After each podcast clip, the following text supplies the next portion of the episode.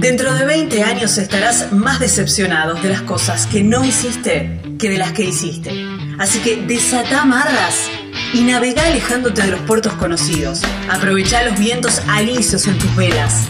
Explora, soñá, descubrí, viajar. Porque la vida es corta y el mundo es enorme. Si no es ahora, guau, guau, guau. Estás escuchando Viajero Frecuente. No importa la pregunta, la respuesta es viajar. Deja que el mundo te sorprenda. Disfruta del camino, no hay prisa en llegar. Y respira en la naturaleza. Viajero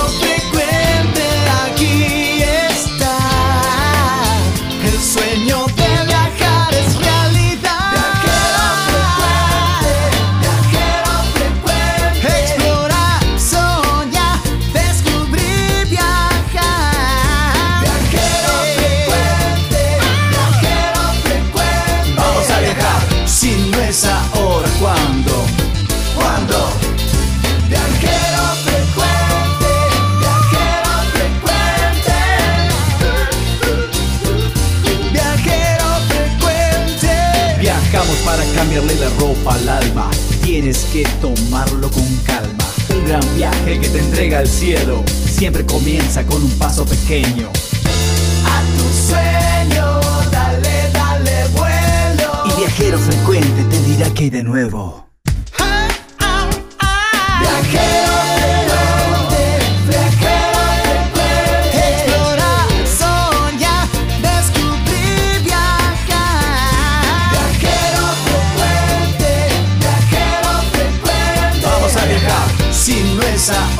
Ahora,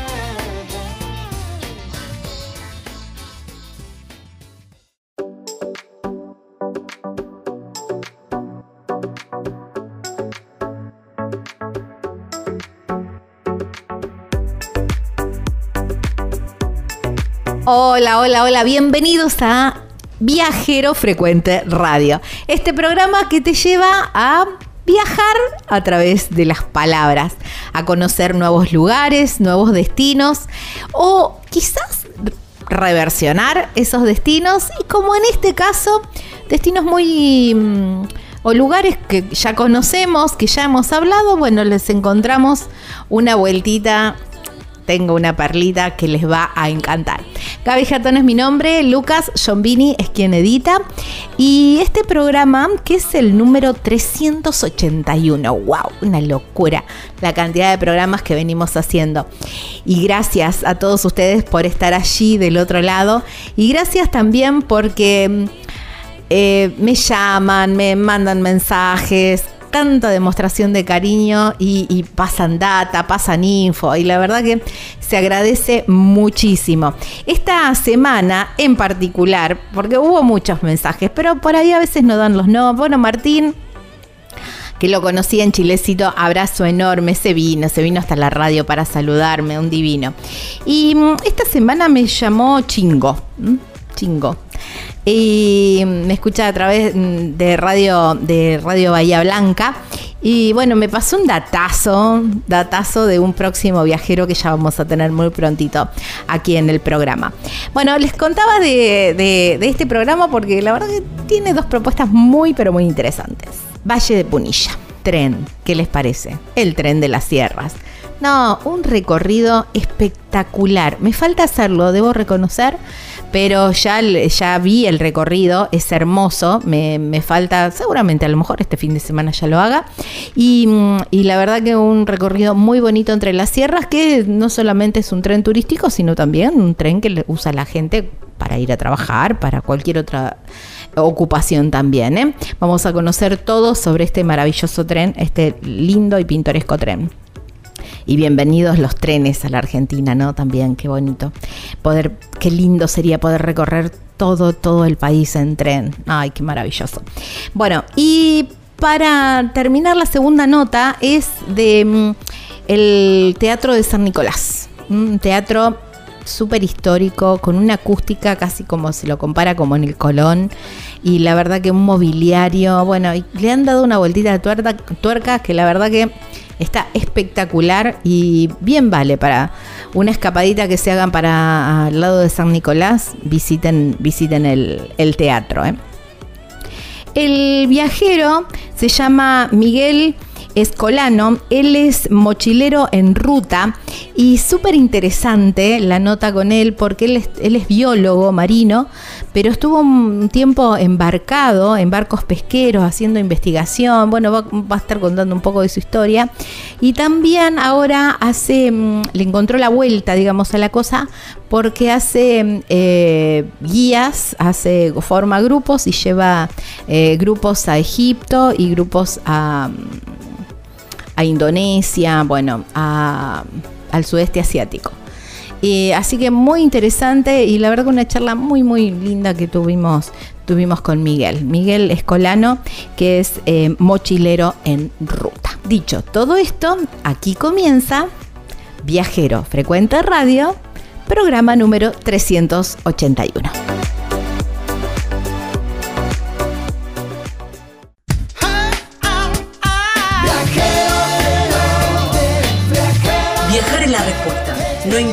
Cuál sea la pregunta. Estás escuchando Viajero Frecuente.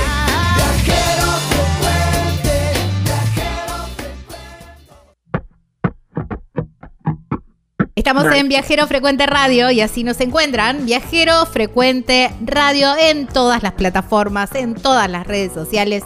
Allí nos encuentran. Nos vamos para la provincia de Córdoba y un recorrido muy interesante para hacer.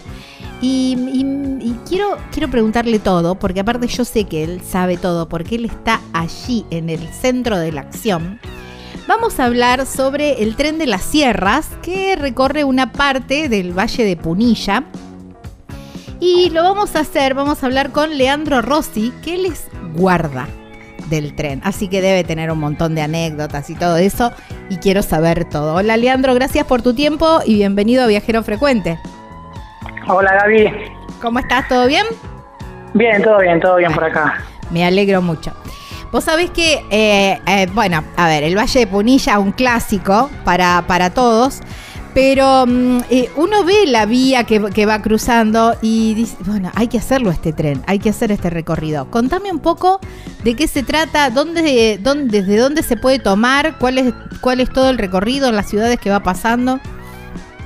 Bueno, mira Gaby, te comento. Eh, el tren de la, de la Sierra hoy en día eh, es un servicio de pasajeros que une la localidad de Valle Hermoso, que está ubicado en el Valle de, de Punilla, ¿no? de la provincia de Córdoba, con Córdoba Capital. Eh, entre las cabeceras tenés 16 estaciones donde uno puede abordar y descender del tren, ¿no? Ajá. Eh, eh, dentro de esas 16 estaciones que te digo, eh, tenés localidades, como me decís, viste, muy turísticas, eh, que por ejemplo te estoy hablando de Valle Hermoso, Cosquín, Santa María de Punilla, Vialema C, San Roque, bueno, y después ya nos metemos en la periferia de lo que es eh, más cerca de Córdoba Capital, ¿no? Uh -huh. eh, que son también estaciones muy importantes, donde tiene mucha afluencia de gente. Eh, pero bueno, lo, lo, que tiene de lindo el tren, la particularidad del tren de las sierras, que si bien es un servicio de pasajeros, eh, se distingue del resto, ¿no? Y se destaca eh, por el imponente paisaje que tiene, yo diría, en su total recorrido, ¿no? Eh, tiene un paisaje muy lindo que, que solamente no solamente es un mismo, eso tiene, bueno, no es un mismo paisaje, sino que tiene distintos matices de paisaje. Uh -huh. Eh, donde uno, por ejemplo, está viendo, no sé, desde arriba del tren se observan eh, de una manera imponente las sierras y por momentos vos desvías la vista y te encontrás que desviando la vista nomás tenés el espejo de agua del lago San Roque, claro, ¿no? tal cual, eso estaba eh, pensando, divino. Tal cual, sí, sí, y salí del lago, ahí del espejo del lago de San Roque y te metes por dos túneles que atraviesan la Sierra de Córdoba. No, qué divino. Eh, y aparte digo, mira, y salí de esos dos túneles y vas costeando prácticamente a orilla del río Suquía, acá de Córdoba, que es un río de agua cristalina. Eh, y bueno, eso es la particularidad que tiene, ¿no? De que lo hace diferente al resto. Tal cual. Eh, ¿Qué velocidad? eh, porque me imagino que también la velocidad debe ser bastante óptima como para ir disfrutando del paisaje también, ¿no? No, sí, obviamente. Aparte, eh, el- la tipografía del terreno que nosotros tenemos eh, tiene muchas curvas, mucho precipicio, mucho- pasamos por puentes también. ¿viste? Eh, tenemos dos puentes, uno a la altura de Cosquín y otro eh, a la altura de Vialema C, que respectivamente cruzan el, el río Cosquín. Eh, y obviamente la velocidad tiene que ser moderada en esos Claro. sectores, ¿no? Por precaución. Y sí, la velocidad promedio ronda entre los 25 y 30 kilómetros más o menos. justo, un tren de paseo. Sí, sí, tal Un cual. tren de paseo, tal cual. Y por ejemplo, vamos a suponer nosotros estamos alojados en el en el en el valle, no estamos en Córdoba capital. Podemos tomarlo, por ejemplo, en Vialet Macé y bajarnos en eh, me dijiste Valle Hermoso la última estación, Sí, va a ser hermoso. en, en Valle Hermoso. Sí, obviamente, sí, sí, sí. Ajá. Sí, en todas en todas las estaciones estas que yo te nombré, eh, uno lo puede tomar al tren y depende del horario, puedes ir para el lado de Valle Hermoso o para el lado de Córdoba Capital, depende Claro. de donde te quieras dirigir, ¿no? Claro, está. Eh, la opción, eh, digamos, es, es como un ticket de un, de, de un tren cualquiera, de punto a punto. O, o uno puede bajarse en el medio y después volver a tomar el otro tren. No, sí, tal cual vos podés hacer esa combinación. De por ahí hay muchos pasajeros que por ahí, nosotros, viste, bueno, por el tema del paisaje tenemos muchos, recibimos muchos turistas, ¿no? Claro, sí, tal Eh, cual. También, también te quiero mencionar que es un, como te decía, es un servicio de pasajero y hay muchísima gente que lo usa habitualmente, ¿no? Como medio de transporte Claro. para dirigirse a sus lugares de trabajo, pero se mezcla también con el turista que viene de vacaciones, ¿no? Y quiere hacer el viaje. Y sí, muchas muchas personas hacen eso, por ahí combinan de tomar el tren a la mañana temprano y bajarse en algún lugar de sierras, por ejemplo, donde haya un río o sierra, y, y bueno, y se quedan todo el día ahí y después toman el último tren que está pasando a la tarde y se vuelven en el tren y estuvieron todo el día pasando un día de, de campo, ponele, eh, y usando el tren, ¿no? Para tanto como para ir como para volver. Me encanta, me encanta. Eh, los horarios son eh, continuos. ¿Cómo, ¿Cómo podemos ir chequeando el horario y si hay mucha regularidad? Mira, tenemos así, tenemos eh, diferenciado en dos tramos los horarios, en, digamos por día, porque hay un par de días a la semana que viaja mucho más gente de lo habitual y eso hace que haya agregado más servicios, ¿no? Eh, los días martes, miércoles y jueves eh, tenés cuatro servicios, ¿no? Dos que salen de Córdoba y dos que salen de Valle Hermoso. Eh, los que salen de Córdoba salen a las 7.45 de la mañana y a las 15.47 por la tarde, desde Córdoba. Y desde Valle Hermoso tenés a las 6 y media de la mañana y a las 16.33 por la tarde. Esos son los días martes, miércoles y jueves. Ahora, los días viernes, sábado, domingo y lunes, se agrega un servicio más, tanto del lado de Córdoba como del lado de Valle Hermoso, así que pasás a tener seis servicios.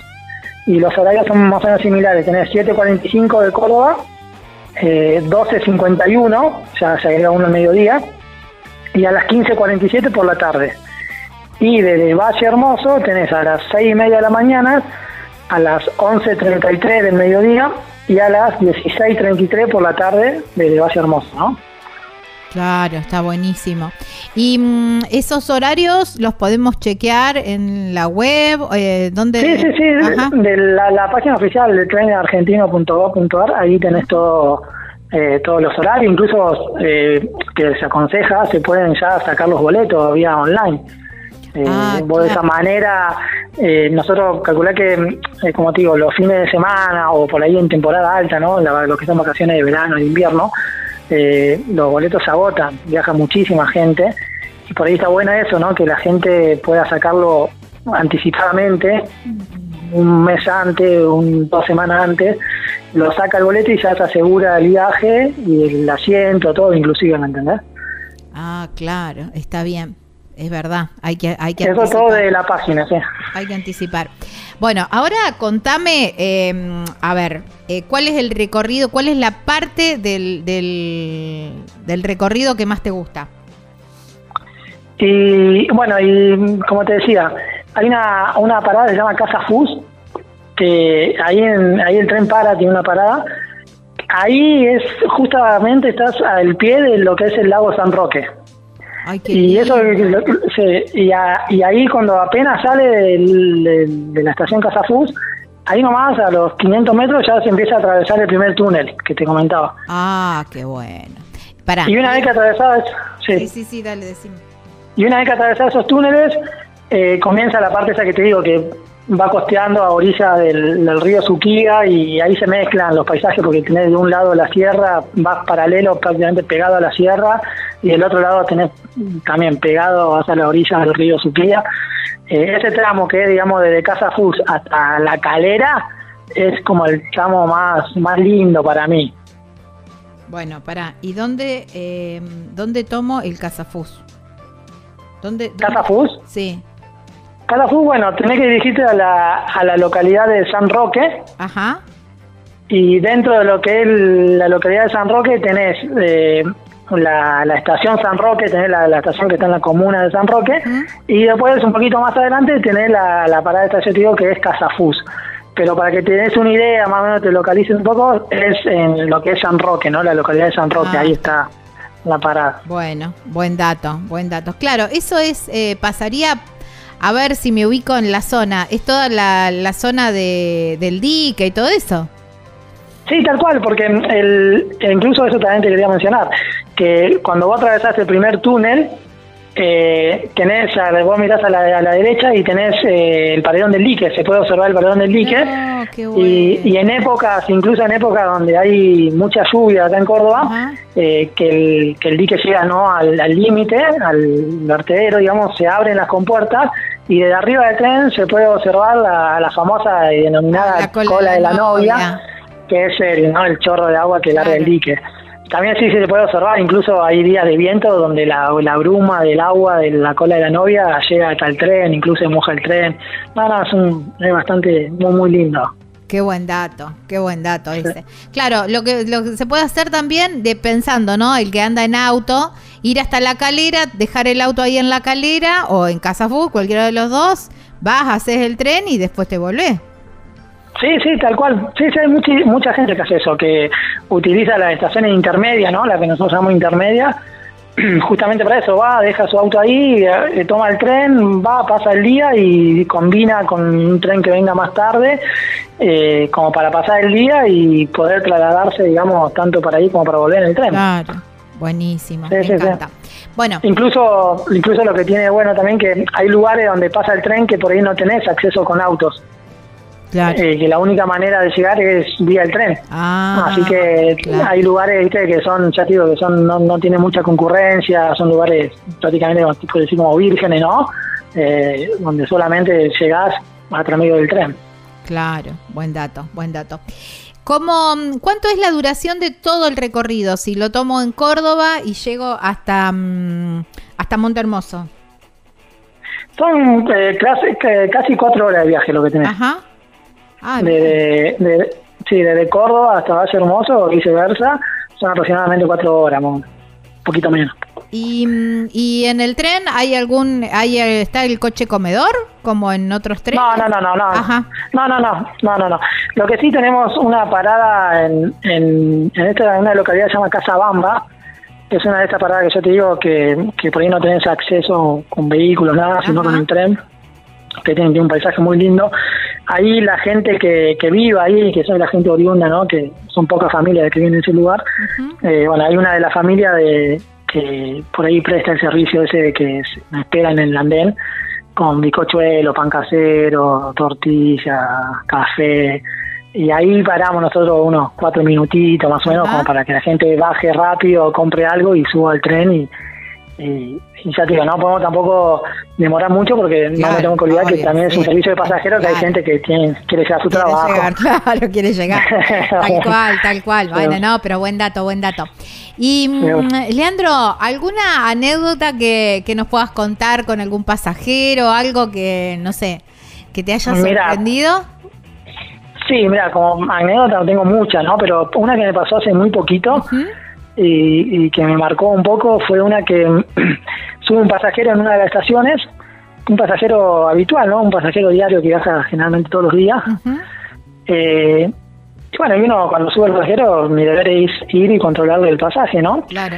Eh, y cuando me llego, obviamente, lo saluda, buen día, ¿cómo está? Y cuando le digo cómo está, me dice, ahora que estoy arriba del tren, bien.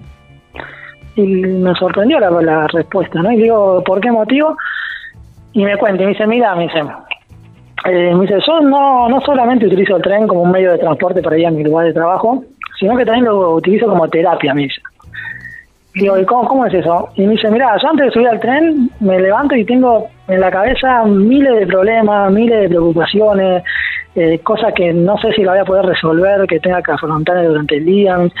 Bueno, me subo al tren y mi mente se pone en blanco, me dicen, y voy observando el paisaje, los, los matices, esto que yo te decía, viste, de, diferentes paisajes que tenés, el- la, la buena química que hay arriba del tren, porque viste, todo eso, entre la mezcla de turistas y de pasajeros que, que viajan en el tren, hace, que- hacen que haya un, un ambiente lindo, ¿no? Arriba del tren. Me dice, y me dice, y te juro que cuando esa hora y media de viaje yo tengo de que tomo el tren hasta que me tengo que bajar, eh, bajo totalmente renovado, bajo renovado, me dice, Wow. bajo con, con todos los problemas que yo tenía, con ganas de afrontarlos, sabiendo que lo voy a poder resolver, con una energía positiva. Bueno, y eso más o menos te describe un poco lo que es el tren de la sierra, es lo Claro. que si uno por ahí se pone a ver el paisaje, a disfrutar, a- eh, te lleva a todo eso, ¿viste? Y eso como que sí me marcó porque también uno después lo, yo me puse a analizar que me- a mí me pasa lo mismo, si- sin saber, inconscientemente por ahí me pasa lo mismo, porque a mí ir a trabajar, por ejemplo, yo te digo, ya hace 16 años que trabajo ¿no? en el tren, y, y te juro que no me molesta ir a trabajar. Eh, yo voy a trabajar con ganas, ¿viste? contento, me gusta, y obviamente después de lo que me dijo, lo que me dijo el pasajero este, y yo calculo que debe ser por eso, ¿no? Que también a mí, si bien uno rutinario, sabe que una rutina que tiene que hacer todos los días, pero le llega también esa energía. Claro, tal cual, tal cual. A- Es que, Así que bueno, eso me sorprendió, sí. Qué bueno, qué lindo. Y la verdad que me imagino también mucha experiencia con gente que nunca ha tomado un tren, porque bueno, hay generaciones que no de Sí, que no ha tomado cual. tren, ¿no? De, de no, no, y, país. y seguramente, y a diferencia de Buenos Aires, que en Buenos Aires es normal que las personas viajen en el tren. Eh, acá ya te digo, acá relativamente el tren, eh, ya te digo, eh, empezó a circular hace 16 años el tren este, ¿no? Claro. Que se puso de vuelta en marcha. Y como vos decís, hay muchísima gente que me dice, es mi primera vez, y a mí lo que me sorprende es que gente grande por ahí, Ujú. Gente grande que viene y me dice, es la primera vez que subo al tren. Y, y no, y obviamente quedan fascinados, quedan fascinados. Ya digo, me ha pasado de gente que no conozco, que nunca vi en mi vida, que vienen y te abrazan y me felicitan, ¿viste? Y vos ahí te das cuenta que, que, que están, ¿viste? Contentos, ¿viste? Que Claro. les gusta el- lo que es el viaje. Sí, Leandro, muchísimas gracias, muchísimas gracias por tu tiempo, por traernos un poquito del tren a, a Viajero Frecuente y por supuesto, el tren funciona todo el año, ¿verdad? Sí. Todo el año, ¿no? Todo el año, ya digo, acá en, en Córdoba uno de los únicos medios de transporte que anda los 365 días del año. Ay, bueno, bueno, yo voy siempre a Córdoba, así que fija que te, Dale, voy, a, te esperamos, te, voy dale. a, te voy a llamar. te mando un abrazo enorme. Dale, Gaby, un abrazo a ustedes, gracias por el espacio y bueno, y cuando quieran, son bienvenidos para que vengan a disfrutar el tren de la sierra. Tal cual, tal cual. Abrazo enorme. Un abrazo, chao, chao. Wow, qué lindo, ¿eh? Bueno, la experiencia del tren siempre es maravillosa y si está en un marco increíble como es el Valle de Punilla, ni hablar de la receta perfecta. ¿eh? Estábamos hablando con Leandro Rossi, él es guarda del tren de las sierras allí en la provincia de Córdoba, aquí en la República Argentina. Vos elegí cómo moverte. Nosotros premiamos tus hábitos sustentables con el seguro de movilidad sustentable para autos híbridos o eléctricos y motos eléctricas. Protegemos tu auto o moto híbrido o eléctrico ante robo, incendio, inundación, daños por granizo y daños en cristales sin franquicia. Además, contás con un seguro de vida individual y auxilio mecánico por avería o accidente. Si te interesa contratar este seguro, consulta a tu productor asesor de seguros o llamanos al 0800 555 5787. Estás escuchando Viajero Frecuente.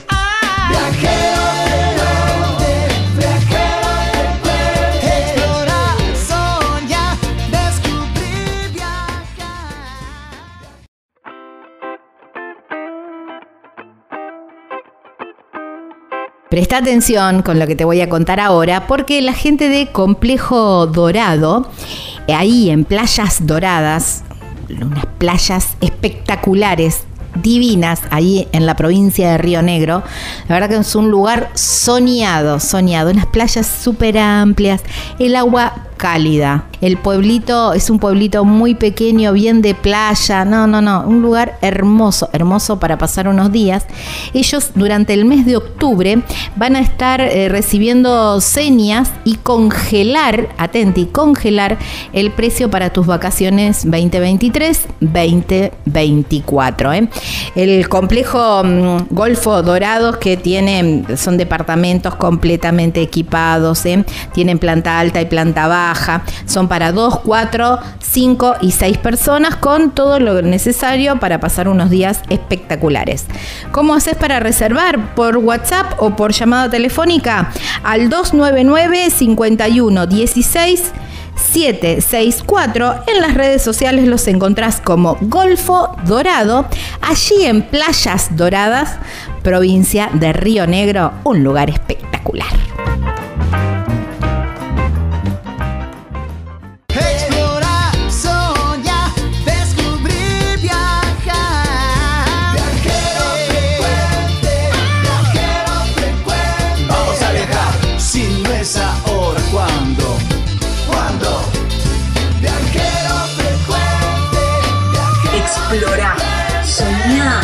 Descubrí, viajar.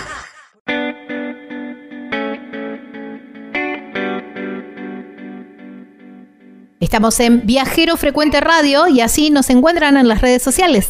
Bueno, eh, ustedes siempre les comento yo que soy del sur de la provincia de Santa Fe, en Villa Constitución, y pegadito, cito nomás, cruzando el arroyo del medio, tenemos a la ciudad de San Nicolás, que pertenece a la provincia de Buenos Aires.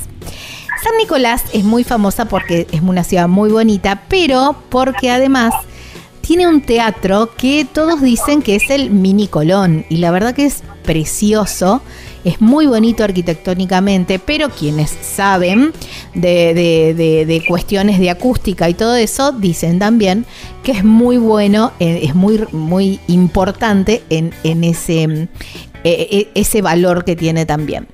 Pero hace un tiempito han hecho una puesta en valor de, este del teatro y tiene la verdad que unas propuestas muy interesantes. Casi le diría como, como entrar a una película de Harry Potter y ahora les voy a eh, vamos a saber bien por qué. Porque vamos a hablar con Carla Vandale, que ella es la coordinadora de las actividades del Teatro de San Nicolás y también vamos a tener una visita guiada con Jeremías Chungo, que es justamente el guía del Teatro de San Nicolás.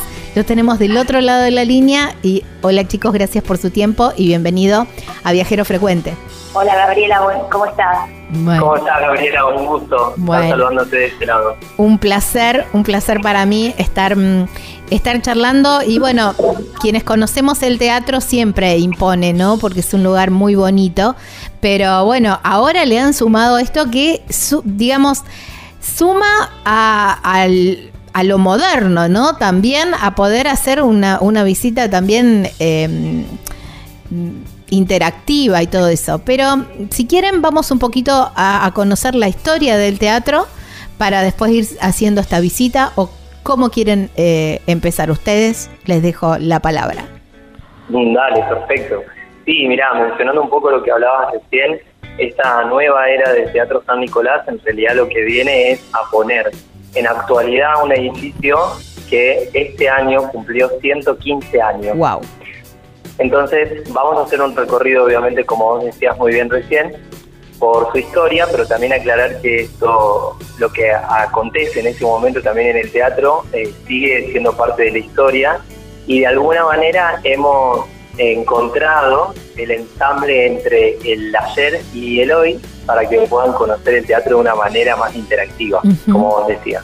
Sí, mucho más divertida, ¿no? Más atractiva también a por ahí la gente más joven, en los eh, o, los chicos. Sí, sí. Exactamente, sí. Tenemos, eh, se puso, además de la puesta en valor de lo que es el, el teatro en sí, eh, se, diseñó lo que es el espacio interactivo, que tiene que ver la, conexión de lo que es la historia con la tecnología, donde se puede recorrer desde los comienzos del teatro hasta la actualidad, los diferentes espectáculos que fueron pasando, eh, bueno, y demás detalles que, forman parte de, esta historia, ¿no?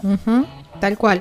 Bueno, en 2011 eh, fue justamente también declarado patrimonio histórico, digamos, es eso también habla de la importancia del edificio, ¿no?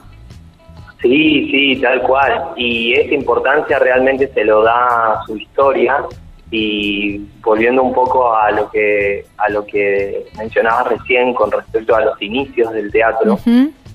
Como te decía, el teatro este año cumplió 115 años, para ser más exactos, el 10 de agosto de este año cumplió 115 eh, años. Eso quiere decir que el 10 de agosto de 1908 el teatro fue inaugurado para el pueblo de San Nicolás. Remontémonos hace 115 años atrás. San Nicolás era un pueblo, como lo debe haber sido también Villa Constitución, el espacio desde donde nos llama. Y aclarar que eh, el teatro en realidad es eh, comenzó como una idea de la gente de esa época que después terminó materializándose, ¿sí? Pero esa idea eh, comienza a darse o comienzan a darle forma a fines de 1800, para ser más exactos 1890 más o menos, que es donde la sociedad de San Nicolás de esa época sentía la necesidad de que haya un espacio que esté dedicado al arte, no solo al teatro, a la danza, a la música, sino también a las exposiciones artísticas, y en un espacio que de alguna manera también represente el crecimiento que venía teniendo la Argentina en esa época. Claro. Es por eso que nosotros nos encontramos con un edificio, digo nosotros, y espero que los turistas que estén escuchando del otro lado y tengan muchas ganas de visitarlo, se encuentren con un edificio que realmente tiene características muy europeas, muy eh, suntuosas, sinceramente hay decorado que hasta emula un poco un neobarroco y demás, porque es eh, exceso de decoración y, algo muy lindo que está muy eh, estrechamente relacionado con, con lo que se vivía en Argentina en esa época, que también vamos a encontrar en muchos edificios de Buenos Aires. Claro. Y haciendo referencia un poquito a lo que vos decías previamente con respecto a su similitud con el Colón, la realidad es que hay mucho desierto en eso. La gente, no solamente lo decimos nosotros con mucho orgullo de nuestro propio teatro, sino también mucha gente que viene a conocerlo eh, encuentra esta similitud, pero porque la realidad es que el teatro está hecho casi a escala del Colón.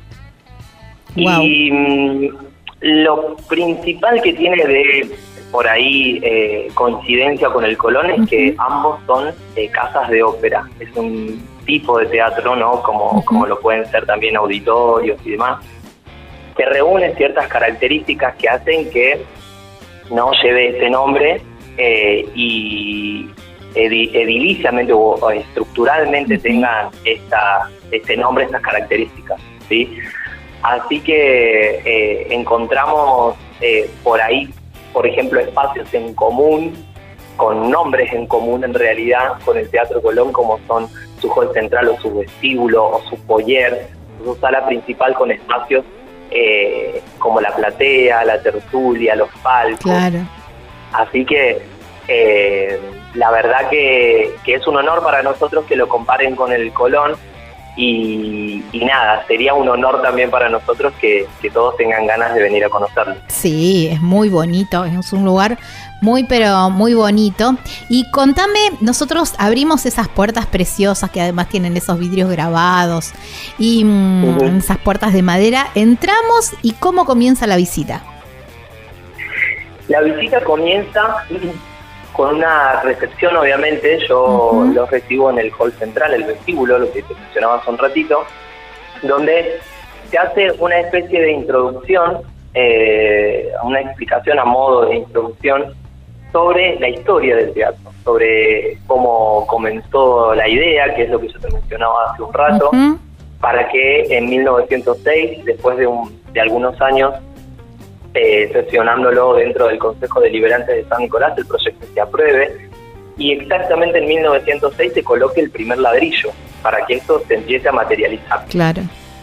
Cuando el teatro, cuando la municipalidad en realidad firma contrato eh, y se aprueba ¿no? el proyecto, eh, se empiezan a buscar estas empresas que van a ser las proveedoras de proporcionar los, los materiales para la construcción del teatro. Yo hacía alusión un poco a Harry Potter porque, bueno, hay cuadros que hablan, pianos que tocan solos, cosas muy divertidas, eh, pero también que hacen al, también al atractivo y, y, esto, ¿no? Que a lo mejor hasta un chico quiera ir a hacer una visita al teatro. Claro, claro que sí. Sí, sí, nosotros eh, en este caso ofrecemos desde el teatro un programa de visitas para escuelas primarias y secundarias y la realidad es que esa parte del teatro es la que la que más eh, les llama la atención a los chicos justamente porque tiene estos condimentos eh, que lo relacionamos mucho con la magia del teatro y que y que los chicos disfrutan mucho es como vos decías un piano que se toca solo para todo aquel que está escuchando ahí le parece increíble bueno vengan a visitarlo porque no no lo van a poder creer. Y después son los cuadros que también hablan bastante y nos cuentan muchas anécdotas en relación a la historia del teatro y de San Nicolás. Divertidísimo. Bueno, después, ¿cómo sigue la, visita? El recorrido después de la sala interactiva va a pasar a la sala principal y nos ubicamos en uno de los niveles, que es el nivel de cazuela, que es el anteúltimo nivel. Ajá. Desde ahí lo que nosotros vamos a hacer es empezar a contemplar la sala principal, hablar sobre estos niveles, porque los niveles de la sala principal del teatro obviamente que no están eh, hechos al azar, nada está hecho al azar dentro del teatro, y lo que representaba en ese momento cada uno de los niveles del teatro era un nivel social, social claro, en particular. Tal cual. Está bueno aclarar esto porque en la época en la que el teatro se construyó había una marcada diferencia social que hacía que dependiendo el estrato social en el que vos te encuentres te ibas a ubicar para ver la función en el teatro. Y eso es algo muy llamativo porque son los vestigios que nos queda de la sociedad, de la historia de la sociedad de esta época. Obviamente que estructuralmente el teatro sigue siendo el mismo, solamente que ya no tenemos esas diferencias sociales y los niveles del teatro ya pueden ser obviamente ocupados por cualquier persona, pero la característica que sí sigue conservándose desde esa época es eh, la diferencia en el precio de la entrada. Claro, eso te iba a decir. tiene que ver, claro, eso ya tiene que ver no con algo eh, espacial, porque obviamente que en la platea y los palcos, para la gente que no lo conoce, yo les cuento que esos son los niveles más bajos eh, más bajos en, superficie, quiero decir, que era donde se ubicaba. Claro, más cercano al, al, al, escenario. Exacto, que generalmente son las que están más cerca del escenario. Y de ahí para arriba, eh, cuanto más se alejen del escenario, eh, más barata va, va a costar la entrada.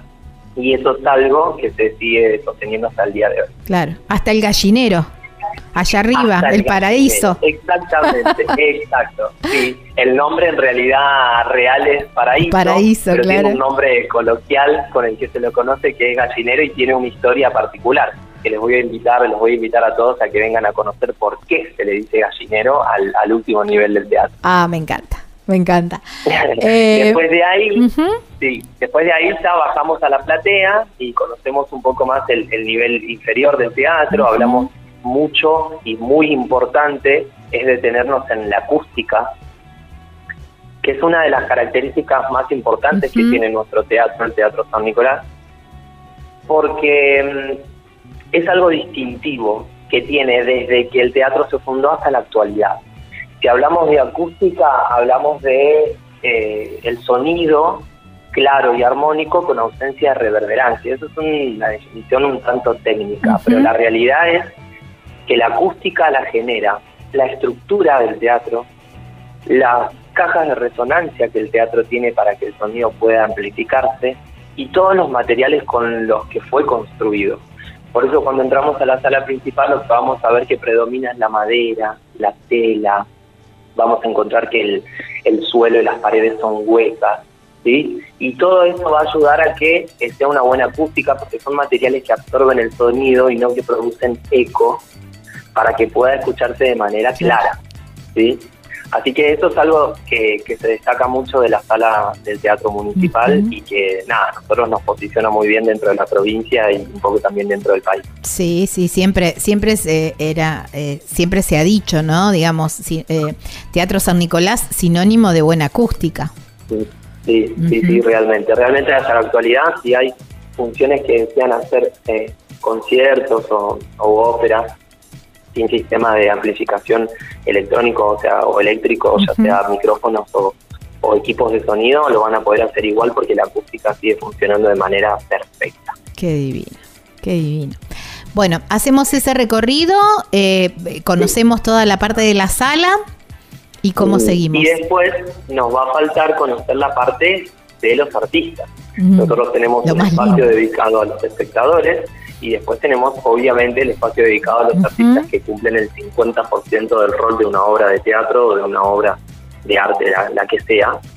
Eh, y dependiendo obviamente eh, el nivel de, escuela, ya sea primaria o secundaria, con algunos subimos al escenario, vemos los elementos que construyen el escenario, los elementos fundamentales que necesitamos para montar una obra de teatro, como son sus luces, como son todas las telas que envuelven eh, a esta caja negra que se le llama a la eh, límite o la delimitación de, del espacio escénico, lo que se puede ver hacia el público y lo que queda detrás de escena. Y después conocemos los camarines, que es el espacio, como todos saben, donde los actores se preparan, se maquillan, se peinan, entran en calor, todos obviamente con una puerta que da directamente hacia el escenario, justo preparados para salir a escena. Así que nada, es un recorrido bastante completo, eh, que no solamente tiene historia, sino que también tiene experiencia, porque nos ponemos un poco del lado de, lo que viven los artistas previo a, la función. Y bueno, siempre obviamente con la intención de que todos vuelvan a ampliar eh, lo que damos en la visita, porque dentro de una hora, imagínate que entra un recorte de todo lo que es el teatro por eso la sala interactiva está abierta de martes a domingos para que la puedan visitar. Y después, obviamente que el teatro tiene su cartelera con una vasta eh, oferta de obras, no solo de teatro, sino de danza, conciertos de música también, locales y nacionales. Eh, así que nada, de alguna manera siempre por algo terminan volviendo al teatro y ampliando un poco toda esta información. Claro, bueno, está buenísimo porque uno lo ve vacío, conoce un poco de la historia y de esto de la parte, a ver, técnica o arquitectónica y después, bueno, lo ves en acción, ¿no? Con alguna obra o algo, ya, ya lo ves en acción. Y eso está buenísimo. Lo que realmente, sí, lo que realmente fue pensado para el teatro. Tal cual. Tal cual, para vivirlo. Carla, eh, también esto, ¿no? Que decíamos, eh, la, la oferta de, espectáculos en el teatro es variadísima para todo tipo de todo tipo de propuestas y para diferentes edades también. Exactamente, Gabriela, tal cual como lo mencionaste, eh, ampliamente variada, ya sea para público infantil, público adulto. Eh, tenemos obras nacionales e internacionales también, adaptadas a, a, lo nacional. Eh, danzas, eh, presentaciones de, escuelas de arte, eh, presentaciones de, escolares también, porque vienen a realizar también ah, las escuelas sus cierres de colación, de, las salitas, de, los diferentes grados. Y la verdad que nos enorgullece que, que a través de, un espectáculo de infantil, digamos en este caso, eh, la gente pueda conocer lo que es el teatro. Es verdad, qué bonito. Eh, y hasta bandas de rock, digamos. El espectro es amplísimo.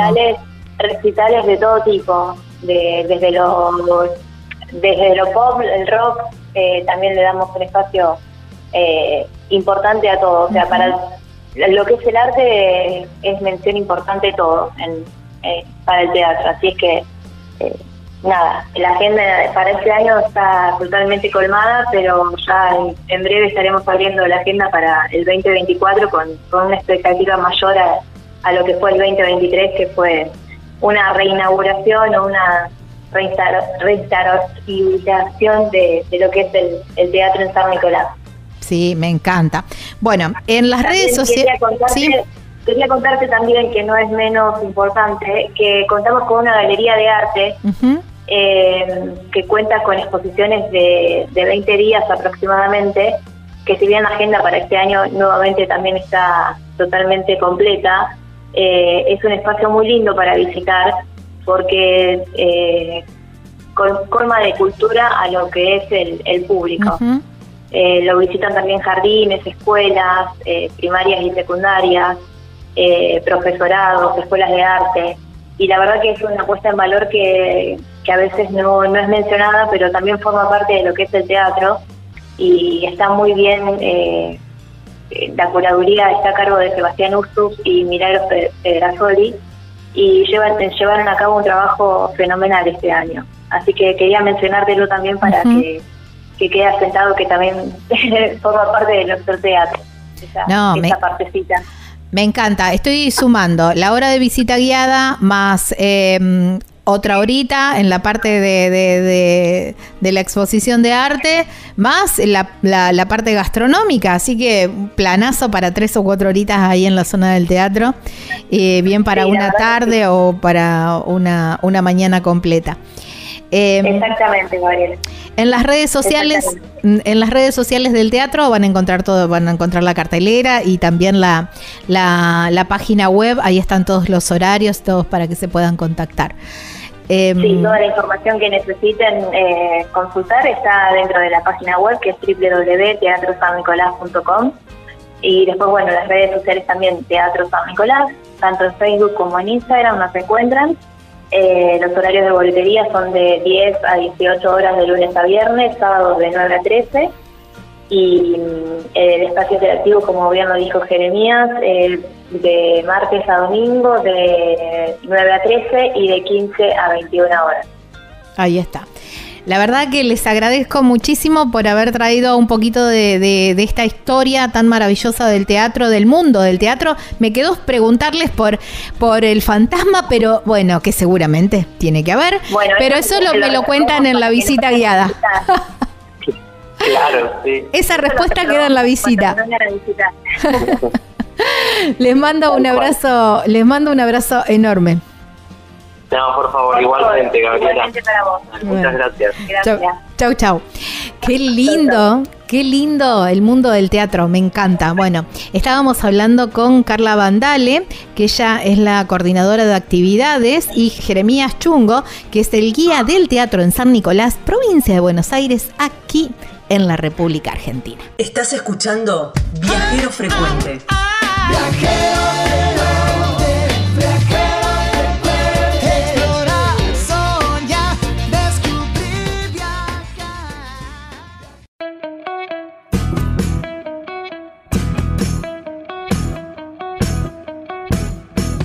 ¿Ya compraste el terreno en ese lugar soñado o estás planeando comprar ese terreno con una vista espectacular para irte de vacaciones, para tener tu quinta o quizás para tu en tu ciudad, para constituir tu hogar y te falta la construcción, te falta la casa? Bueno, aquí llega la gente de El Picapalo que te construye así, tac, en un chasquido de dedos, una, las cabañas de madera, cabañas de tronco. Tienen como un, un balconcito. No, no, son espectaculares. Hay un montón de modelos y también hay un montón de em, medidas de metraje, de metros cuadrados y también van cumpliendo según tu necesidad y, para lo que quieras. Porque a lo mejor lo pensaste para un complejo de cabañas, a lo mejor lo pensaste para, para hacer dormis en un campo o quizás, bueno, justamente para tu hogar, para la quinta. Bueno, hay tantas em, utilidades como personas en el mundo y las cabañas picapalos cumplen con todos los requisitos de seguridad y además duran mil años. Eh, te las entregan listas, listas para habitar, ¿eh? así ya en mano, listo de decir, bueno, me traigo mis muebles y ya empiezo a habitar las cabañas El Picapalo. Muy sencillo para contactarse. Podés llamar a este número o por WhatsApp, por supuesto, 3438 41 28 31. En las redes sociales los encontrás como El Picapalo Cabanas y la página web súper completa, ahí vas a tener todas las medidas y están los planos. De todos modos también se pueden hacer modificaciones. Es www.elpicapalo.com.ar. Ah, y me olvidé de avisarte, la llevan a todo el país.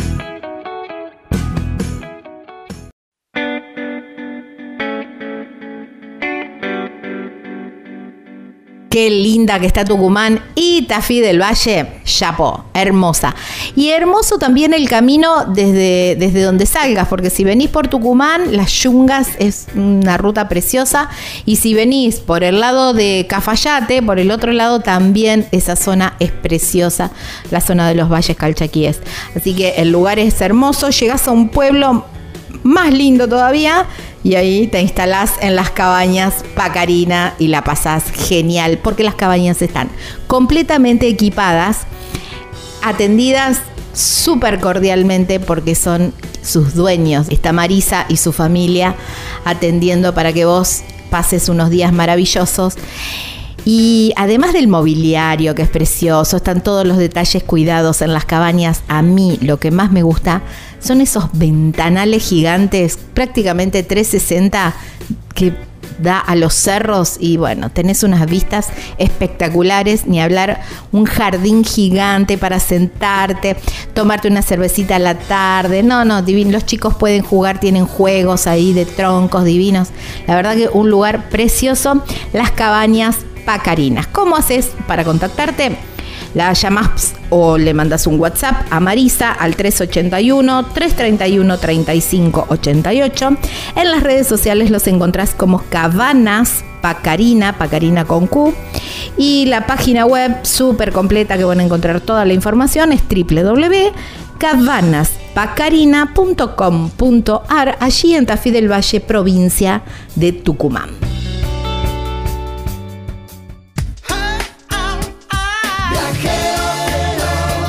Estás escuchando Viajero Frecuente. Encontranos en Facebook como Viajero Frecuente Radio, en Twitter arroba Viajero Radio, en Instagram Viajero Frecuente Radio. Vamos a viajar, si no es ahora, ¿cuándo? ¿Cuándo?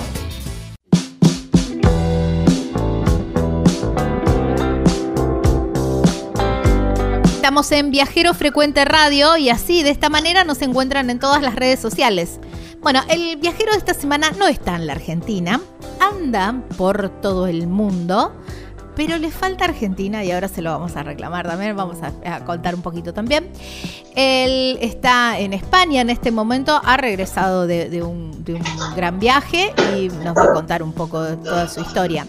Pero me interesó mucho porque él es biólogo, es oceanógrafo también y bueno, hay una mixtura entre esos viajes y los otros viajes. Se llama Miguel Escolano y lo encuentran en las redes sociales como Mochilero en Ruta. Hola Miguel, gracias por tu tiempo y bienvenido a Viajero Frecuente. Buenas Gaby, un placer, un placer estar por aquí con vosotros. Bueno. Eh, Miguel, ¿cómo, cómo arrancan, eh, cómo arranca tu pasión por viajar? ¿O es primero tu pasión por eh, la biología y por, eh, por, el mar? Bueno, es un poco una mezcla de ambos. Yo empecé a viajar por España con, mis padres, ¿vale? Eh, hacías viajes eh, alrededor de lo que es España con ellos y ese, como yo digo, ese gen viajero ya lo tengo desde hace eh, mucho tiempo, desde que era bien pequeñito. Y luego el tema de la biología, en concreto biología marina, que es a lo que, a lo que me dedico yo, fue un poco mm, a través de los estudios. A mí me fui creciendo y me fue gustando la biología y luego aparte también yo desde 2008 empecé a sacarme cursos de, de buceo y que también soy ahora como Dive Master de buceo. y, y, empezó a gustarme mucho el mar, el océano y todo lo relacionado con, pues eso, con la vida marina. Y entonces, pues al final me decanté por estudiar eh, biología marina y luego hice un máster de oceanografía, como bien has dicho, en, en Barcelona, lo hice. Eh, ¿Vos vivís, vos en tu infancia vivías cerca del mar o era algo que lo, lo, veías así de lejos? ¿O en las vacaciones o en mm. los viajes que vos decías con tus padres? No, yo vivo, vivo cerca del mar, como, como dices, vivo a 11 kilómetros en, ah, en, la provincia de Alicante, en el Mediterráneo, para que la gente pueda un poco situarse. Y, y si vivo lo que es a 11 kilómetros solo, ahora mismo estoy en base en Madrid pero desde hasta el año pasado yo estaba viviendo en, en mi pueblo, en San Miguel de Salinas, y, nada, fue un poco también, mi abuelo era pescador, entonces ah, muchas veces me iba a pescar con él también, entonces un poco eh, cogida ya y de aquí, entonces hice, pues eso, al final me decanté por estudiar, estudiar biología marina. Claro. Está bien.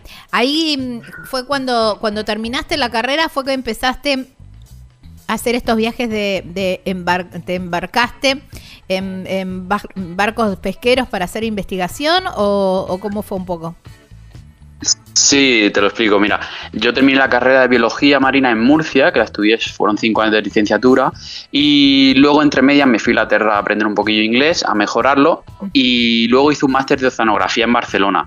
Después del máster, como aquí en España lo que es la investigación está un poco complicado, meterse en ese mundo para poder trabajar, pues yo pensé, bueno, me saco unos cursos de, para poder embarcarme de marítima en un instituto que hay aquí, el Social de la Marina, aquí en España, y esos, esos eh, títulos te permiten embarcarte, embarcarte en barcos y desarrollar diferentes trabajos. Lo mío iba, enfocado a la biología porque al final era yo era biólogo y, y, entonces probé con estos embarques. El primer embarque que hice fue en el Mediterráneo, en la campaña del atún rojo. Y bueno, desde ese embarque que fue a principios del. bueno, en, en mayo del 2017, pues realicé varios, creo que en total son 5, 6, 7 embarques los que he hecho y me ha permitido navegar por el, el Atlántico Norte, he estado en la zona de Canadá, el Atlántico Sur, también estuve en la zona de Costa de Marfil, eh, también he estado en el Mediterráneo, como te digo, en el Índico, en la zona de Sudáfrica me embarqué. Y como decías, aquí desarrollaba como dos trabajos diferentes, o bien iba de biólogo marino, en el que hacía muestreos biológicos del pescado que se recogía, porque normalmente iba en, iba en barcos pesqueros, entonces los pescadores pescaban y yo me aprovechaba del pescado para hacerle muestreos biológicos, que es pues tomarle medidas de talla, de peso, madurez sexual, eh, también si venían crías, pues estudiar las crías. Y, luego, por otro lado, eh, iba de observador pesquero. En este caso vas un poco para que, para que el barco cumpla la normativa que tiene que cumplir en esa campaña en concreto. Por ejemplo, el último embarque grande que hice así fue el que te he dicho de Costa de Marfil, en el Atlántico Sur, donde el barco tenía un periodo de veda eh, del 1 de enero al 31 de marzo no podían pescar a objeto, que se llama, que eso son como unas estructuras metálicas cilíndricas del que cae una red en vertical a unos 100 metros de profundidad y ahí se va creando un microecosistema. Entonces el atún es atraído porque tiene comida ahí y se crean como grandes cantidades de atunes ahí, se acumulan y, entonces el barco le es más fácil pescar a objeto que, le, se llama el barco que echa la red. Eso se llevan todo. Claro, y se llevan todo. Entonces es más fácil para ellos. Y entonces lo que, lo que pasa en este periodo, en estos dos meses, es que no pueden pescar así porque es más fácil. Entonces tú tienes que estar ahí como de policía de barco para controlar que se cumpla de verdad. Wow, qué tema ese, ¿no? También estar, estar ahí de policía debe haber sido un poco un poco feo, ¿no? Estar, porque, bueno, no sé si, si la gente, bueno, los, los barcos cumplían las normas o trataban de transgredirlas, digamos. A ver, estando tú allí suelen cumplirla, o sea, la verdad que yo nunca he tenido ningún problema. Eh, como bien has dicho antes, también he trabajado en barcos oceanográficos, entonces esta es la parte de los barcos pesqueros que tú estás con los pescadores y en realidad eres tú solo la única persona como biólogo en el barco. Eh, y luego está la parte oceanográfica, que, que es cuando te he dicho que está embarcado en Canadá, Allí sí que está con un barco del Instituto Español de Oceanografía eh, haciendo una campaña de tres meses, estuvo en el 2018 y en el 2019, y ahí sí que vas con un grupo de biólogos como tal, porque el barco va dedicado a investigación, entonces hay como, se hacen como dos minigrupos, seis y seis, y se trabaja igual, ocho horas, es un barco al final, también un barco de pesca, porque para controlar el stock, la población de, de las especies comerciales, que es al fin y al cabo lo que vas a estudiar, pues eh, se necesitan se necesita pescar, como, como te decía. Entonces es un barco de arrastre que pesca y, y, es como lo que yo decía, que se mata una pequeña parte de la población para, para la supervivencia de la especie como tal, ¿sabes? Mm. Wow, qué, mm, qué mistura esa, ¿no? La de, sentimientos, digo, porque imagino que como biólogo em, y como oceanógrafo debes estar muy comprometido con la conservación y con el cuidado, y por otro lado estar o en un barco de pesquero, em, y, o por otro lado en un barco que estudia, pero que también pesca. Entonces como eh, casi contradictorio, ¿no? Sí, sí, justo estaba pensando eso, que es un poco contradictorio, ¿no? En plan, un poco enfocarlo a la conservación, pero a la vez, pues, eh, estás matando pescado, como yo digo. Claro. Pero, claro, es que es la única manera, por ejemplo, en este embarque de Canadá, es la única manera de tú saber eh, cómo está la población o el stock de esas especies comerciales para poder establecer cuotas y tallas mínimas a los barcos comerciales que van allá a pescar. Entonces, la única forma, porque estoy hablando que estamos haciendo estudios a mil metros de profundidad o incluso más. Entonces, no puedes ah. bajar ni buceando, ni de otra forma, ni con un robot, porque un robot al final te está dando una imagen muy pequeña de lo que abarca el mar el océano en esa profundidad, entonces se necesita extraer una muestra de pescado que al final es matándolo, por lo que te digo, por la supervivencia de la especie, eh, al fin y al cabo. Claro, wow, qué loco, ¿no?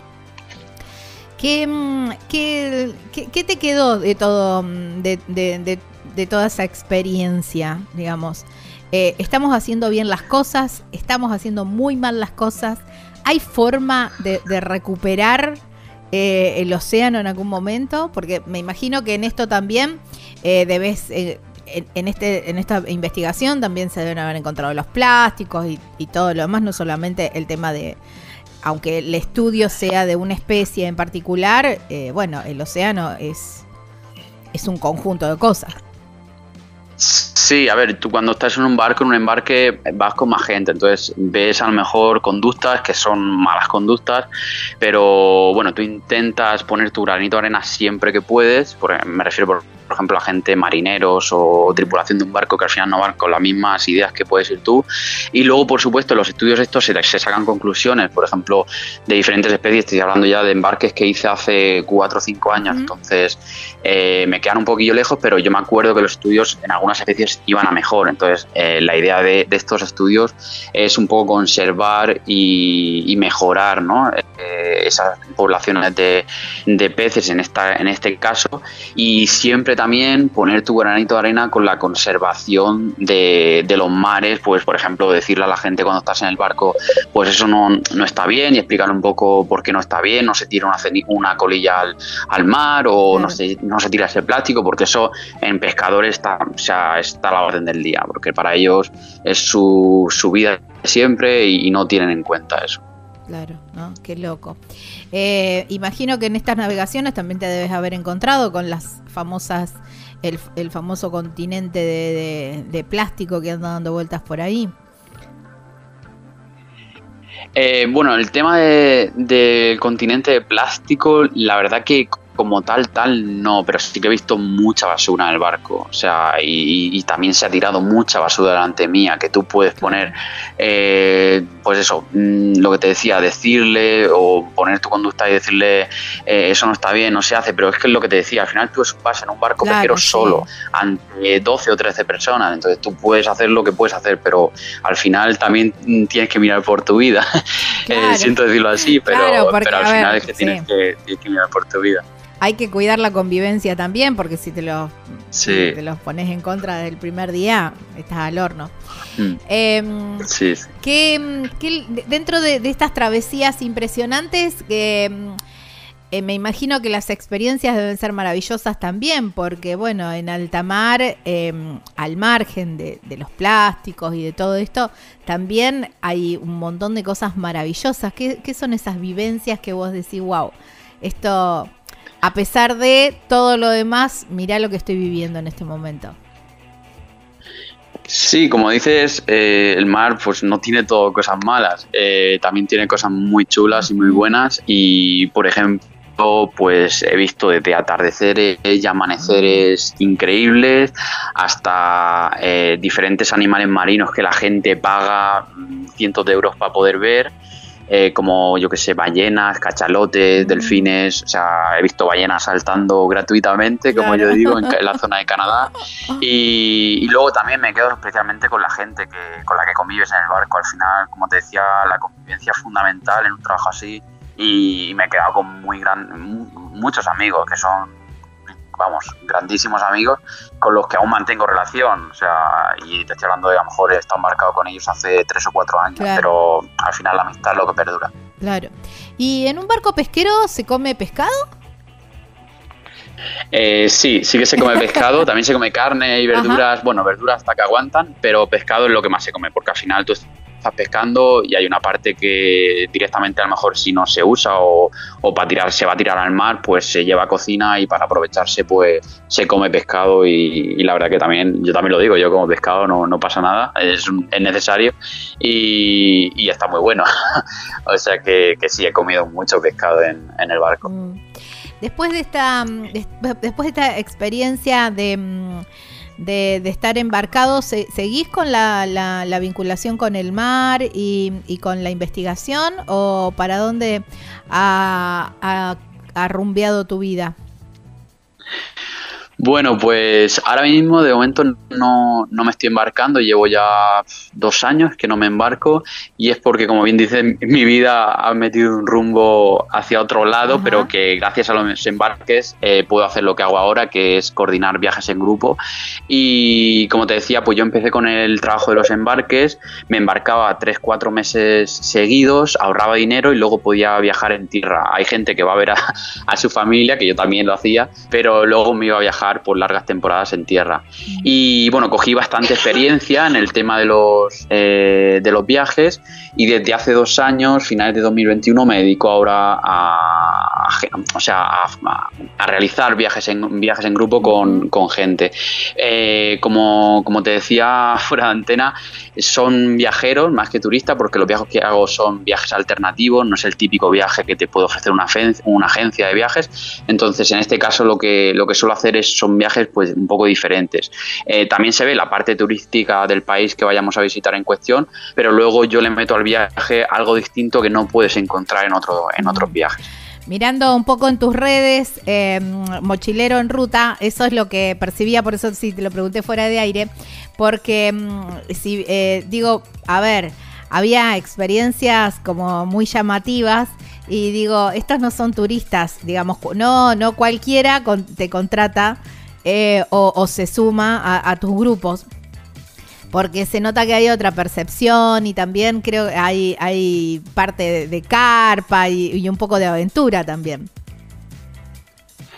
Sí, por ejemplo, en, uno de los últimos viajes que realicé este año, en junio, estuvimos en Kirguistán, que para, para que la gente lo sitúe es un pequeño país en Asia Central, y ahí realizamos un viaje total de aventura en 4x4, y uno de los, de los días nos quedamos atrapados literal con los dos 4x4 en el barro, y tuvimos que poner la carpa, como, como dices, en, a 3.500 metros de altitud, eh, pasar la noche, sí, sí, fue una aventura de las buenas, pasar la noche eh, allí, dormir y al día siguiente caminar 25 kilómetros para pedir, pedir ayuda y poder sacar los coches del, barro. Y fue una aventura muy, muy guay. Y luego también en Indonesia, también estuve ahora tres días en, dentro de la selva en busca de orangutanes, que no vimos orangutanes como tal, pero, pero lo que la experiencia fue brutal. O sea, vivir con la gente de allí, porque a mí me gusta mucho mantener el contacto con gente local. Y, eso, metidos en la selva, durmiendo con unas lluvias torrenciales increíbles. Eh, fue una aventura que a la gente le encantó. Y como te digo, pues son, son experiencias que, no las puedes encontrar en otros viajes, pero para mí es lo que hace al viaje diferente al final. Sí, tal cual. Eh, porque justamente esto que hablábamos, ¿no? ¿no? No es para turistas, sino más para viajeros, quienes buscan por ahí la, la, experiencia, ¿no? Esa, ese, contacto por ahí, o decir, bueno, un poco, no a las buenas de Dios, pero bueno, también un poco a, ver qué es lo que va a pasar. No, no todo tan programado y todo tan tan, a ver, eh, eh, ordenado en horarios, ¿no? Sí, sí, los viajes son pura improvisación, como digo. Yo, yo sé que llevo un itinerario, un itinerario, más o menos, pero al final no está todo, todo tan cuadriculado, ¿vale? Y tan programado. Entonces, la improvisación forma parte del juego, como suelo poner eh, en mis viajes. Y, aquí, aquí se ve, o sea, en estas expediciones que te he contado, eh, es el, pues el ejemplo claro de, cómo son mis viajes. Y bueno, al final creo que es algo diferente, algo nuevo, algo que, que poco a poco va implantándose. Y, creo que, le da, pues eso, un toque diferente a, las expediciones, como yo lo llamo parate que me, quedó en, tu línea de tiempo, me quedó algo, em, algo inconcluso. Vos eh, terminás los, viajes de embarcados y, bueno, visitas tu familia y después empezás a viajar solo. En esos viajes eh, que, empezás a hacer solo, ¿cómo, lo, cómo los haces? Em, ¿Vas haciendo autostop? Eh, ¿Cómo fuiste programando ese viaje o esos viajes? ¿Y a dónde fuiste? A ver, sí, a ver, en mi, en mi vida, como digo yo, hay dos puntos de inflexión muy importantes. Uno, uno es eh, la experiencia que yo vivo en Inglaterra, cuando te he comentado así de pasada que entre la universidad, sí, entre la universidad y, y el máster, que ese viaje a mí me permite ver que hay más mundo fuera de San Miguel de Salinas, que es mi pueblo. Entonces yo veo que, que, no solo está mi entorno, mi zona de confort, sino que puedo salir y me sé valerme por mí mismo a viajar a cualquier sitio del mundo, ¿vale? y luego está el otro eh, punto... Perdón, ¿qué edad tenías ahí, cuando te fuiste a Inglaterra? Eh, ahí tenía, tampoco era tan, tan joven, o sea, tenía 20, 24 años. Yo hice la carrera de, los 18 a los 23 y después me fui a Inglaterra con 24. Y ese es mi primer punto de inflexión. Y luego el segundo es el viaje que hago de seis meses casi por el sudeste asiático, ¿vale? Eh, sí, ese es el viaje que hago después de... Claro, el, Después del embarque de, Canadá del segundo año, en el 2019, yo me voy en octubre del 2019, me voy cinco meses y medio, seis meses, hasta que explota el, el COVID, el coronavirus, en ah. marzo del 2020. Entonces yo me tuve que volver ahí a España eh, por todo lo que estaba pasando, porque no veía lógico estar viajando por allí, no tenía mucho sentido.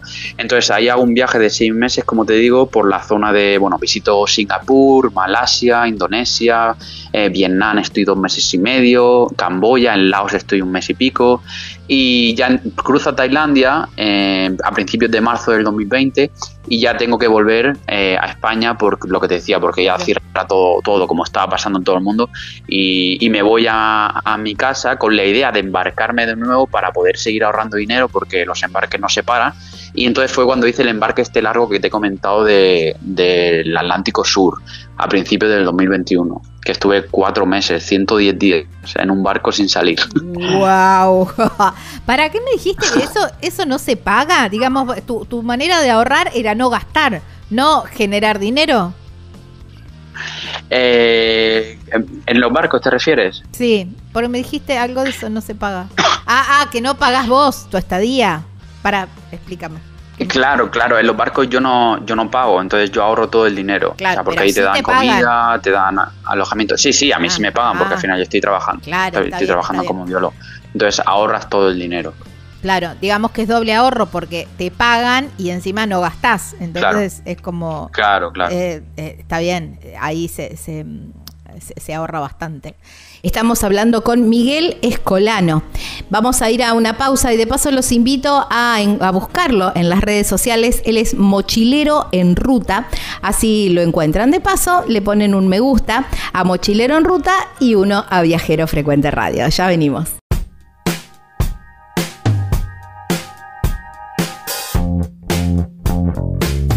Plena temporada de ballenas, pero siempre, siempre Puerto Madryn te ofrece un abanico gigante de opciones para visitar, para recorrer, para experimentar, para contemplar. Y vos decís, ¿cómo hago con la cantidad de días que tengo? Bueno, hay opciones de las más variadas, pero la gente de Animal Travel Madrid te las puede organizar.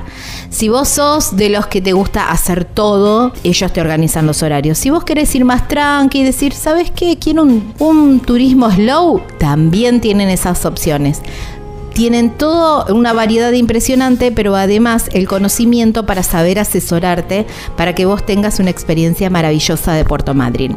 Animal Travel Madryn, así es la empresa, así los encontrás en las redes sociales, Animal Travel Madryn. Hay un teléfono para contactarse. Mandas un WhatsApp o llamás al 280 447 70 19. En Facebook los encontrás como Animal Travel Madrid, lo mismo que en Instagram. Y la página web es www.animaltravel.com.ar, allí en Puerto Madryn, provincia de Chubut.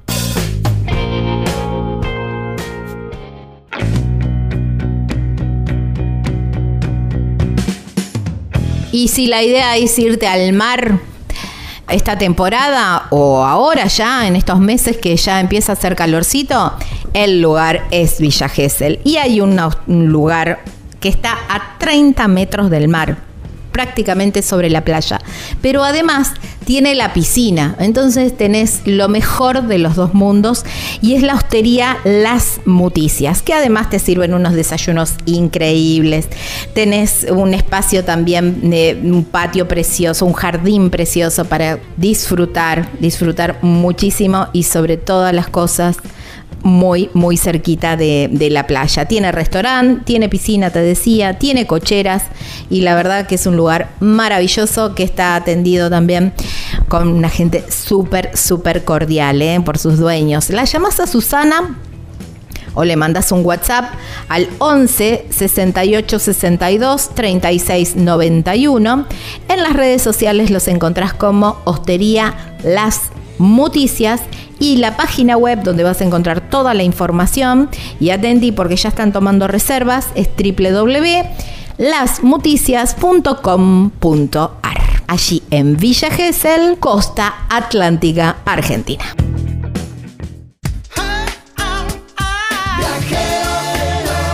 Estás escuchando Viajero Frecuente. Encontrarnos en Facebook como Viajero Frecuente Radio, en Twitter arroba Viajero Radio, en Instagram Viajero Frecuente Radio.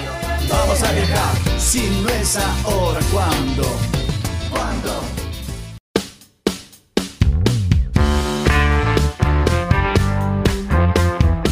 Unos días en las sierras siempre vienen muy bien. Y si el lugar es carpintería, muchísimo mejor. ¿eh? Cabañas Punto Serrano, allí en Carpintería, en la provincia de San Luis. Un lugar ideal para descansar. El jardín es precioso, las cabañas son re lindas, re lindas, les puedo asegurar. El desayuno que te sirven todo casero porque preparan sus dulces. Tienen las plantas y ellos preparan los dulces con que después te sirven el desayuno. No, no, un lugar soñado. Aparte, el entorno maravilloso, maravilloso. Cabañas.serrano. Por supuesto, atendidas por Roberto y Karina, que van a hacer que tus días sean hermosos y te van a saber asesorar también de todos los lugares que hay para visitar visitar ahí. Están a solo 5 minutos de Merlo, muy muy cerquita de la ciudad de Merlo, allí en San Luis. ¿Cómo los encontrás? Los podés, eh, le podés llamar o mandar un, un WhatsApp al 11 45 63 6805 Punto Serrano Carpintería, lo encontrás así en las redes sociales y también hay una página web que es www.serrano.com.ar, allí en Carpintería, provincia de San Luis.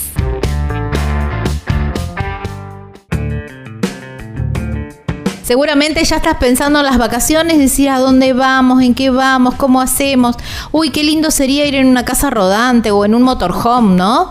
Y si no, bueno, pero no los tengo. Bueno, está la solución. Porque la gente de hospedaje sobre ruedas te las, alquila. Por la cantidad de días que necesites, dependiendo la cantidad de pasajeros que sean, tenés todas las opciones para poder disfrutar de la naturaleza al 100%. Irte a esos lugares remotos, allá, a orillas de un río, a orillas de un lago, en alguna playa medio perdida, vos y la naturaleza. ¿eh? Qué lindo. Hospedaje sobre ruedas. La llamás o le mandás un mensajito a Caro al 264 414 5303.